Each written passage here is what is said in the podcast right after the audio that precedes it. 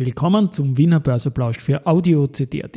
Heute ist Mittwoch, der 18. Oktober 2023 und mein Name ist Christian Drastil. An meine Haut lasse ich nur Wasser und CD. An meine Ohren lasse ich nur Wasser und Audio-CD. Heute geht es um den bereits siebten Österreich-Teilnehmer unserer permanenten Podcast-Roadshow in Deutschland 2024, einen ATX, der wieder unter den Jahresstartwert gefallen ist und eine Babak, die mich überzeugt hat. Mehr dazu im Wiener Börseplausch mit dem Motto Market hey, and Me.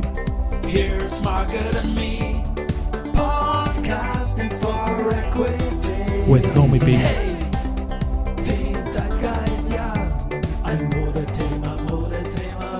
Ja, die Börse als Modethema und die Wiener Börsebräuche im Oktober sind präsentiert von Wienerberger und Fruits der digitalen Vermögensverwaltung aus Österreich.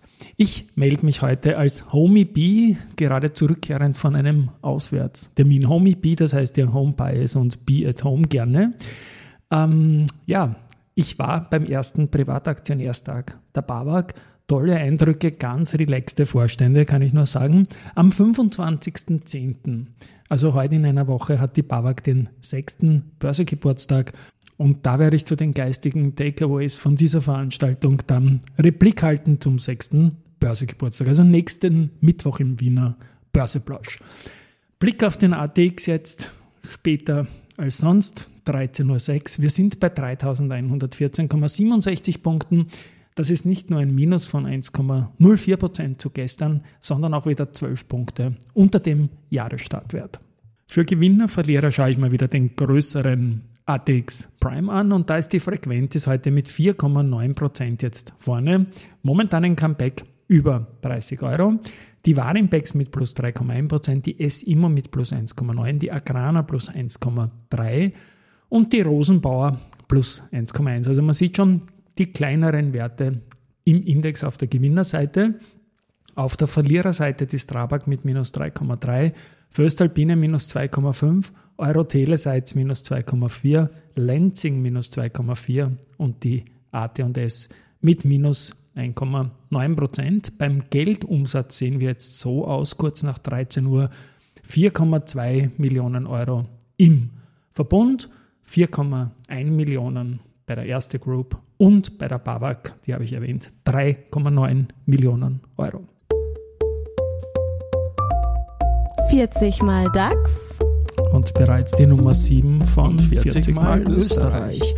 Ja, ich muss das noch üben. Das wird ja nächstes Jahr mein volles Kino werden. 40 Mal DAX und bis zu 40 Mal Österreich, eine permanente Roadshow in einem reichweitenstarken deutschen Podcast beim Peter Heinrich. Täglich auch über die Wiener Börse für alle die, die mich dorthin begleiten wollen. Und da darf ich heute den siebten Partner vorstellen, nach Wienerberger Traders Place, Pira Mobility, Telekom Austria, Wikifolio Gold und Co. geht es diesmal um die Bader Bank. Der Nico Bader ist großer Promoter des österreichischen Aktienmarktes, auch bei der Zierer immer wieder präsent, tut sehr, sehr viel im Market Making. Und ich darf jetzt mit meiner Stimme vermegaphonisiert den Nico zitieren. Wir sind zwar keine Österreicher, das Land ist als Markt für uns aber von großer Bedeutung. Die Wiener Börse ist für uns ein interessanter Handelsplatz für Market Making oder Research. Österreichische Unternehmenskunden und Investoren sind uns besonders wichtig. Jetzt täglich Österreich und Deutschland Live-Einstiege zu hören, das unterstützen wir gerne. Ja, vielen lieben Dank, Nico, für diesen tollen Sager. Und ich komme jetzt noch zu den weiteren News. Bei Contron wird für 8. November eine außerordentliche Hauptversammlung geben. Und da geht es um die Ausgabe von Finanzinstrumenten wie Wandelschuldverschreibungen, Gewinnschuldverschreibungen oder Genussrechten. Äh, weiters soll eine bedingte Erhöhung des Grundkapitals der Gesellschaft beschlossen werden. A1 Telekom Austria hat gestern am Abend noch gute Zahlen geliefert für die ersten drei Quartale. Bei den Umsatzerlösen liegen wir bei ca. 3,8 Milliarden. Das ist ein Plus von 5,9 Prozent. Es gab einmal Effekte, die sich negativ auswirkten. Stempelsteuer auf den Rahmenmitvertrag mit Euro-Telesites. Darüber, da muss ich schmunzeln. Ja. Darüber hinaus hatte der weißrussische Rubel einen starken negativen Einfluss. Da muss ich nicht schmunzeln. Aber die Stempelsteuer, die war als gelernter Österreicher schon spannend. Man spricht von einem soliden dritten Quartal und nicht Mann, sondern der CEO selbst, der Alejandro Plata. Und man bestätigt den bisherigen Ausblick für 2023 und erwartet ein Umsatzwachstum von rund 5% und die Dividende, die Basisdividende soll von 0,2 auf 0,32 Euro nach oben gehen. Sieht gut aus für die Telekom. Man darf nicht vergessen, trotz der Abspaltung gehört die Aktie year to date zu den großen Gewinnern und da ist die Abspaltung sogar mit Null bewertet. Also das ist eine Story, die heuer in einem schwierigen Markt, und ich habe erwähnt, ATX ist im Minus, definitiv aufgegangen ist.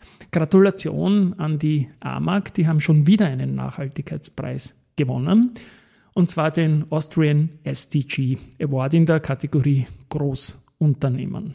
Die erste Asset Management ist auch Time to Market mit einem Hochzins-Laufzeitfonds mit einer Einstiegsrendite von bis zu 7%. Und diesen Laufzeitfonds kann man weltspartagsgerecht von äh, 17. Oktober bis 10. November zeichnen, sind rund 100 Emittenten drin, unter anderem Lufthansa, Telekom Italia oder Hapag Lloyd.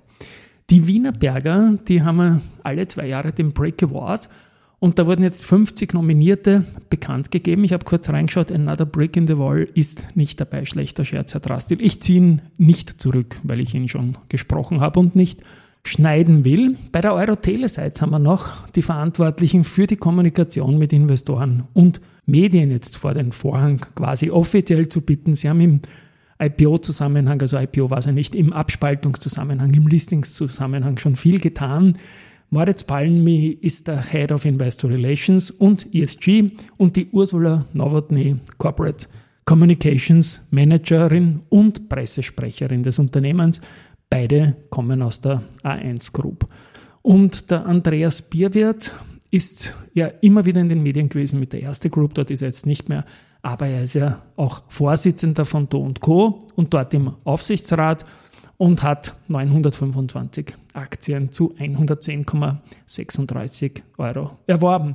Und das Stichwort äh, Aktienkauf ist letztendlich auch jenes, das den größten Tagesgewinner, den ich zunächst genannt habe, nämlich die Frequentis, zurück über 30 Euro, die haben ein Aktienrückkaufprogramm und haben da in der abgelaufenen Woche 1346 Aktien gekauft. So, und finally noch kurz Research.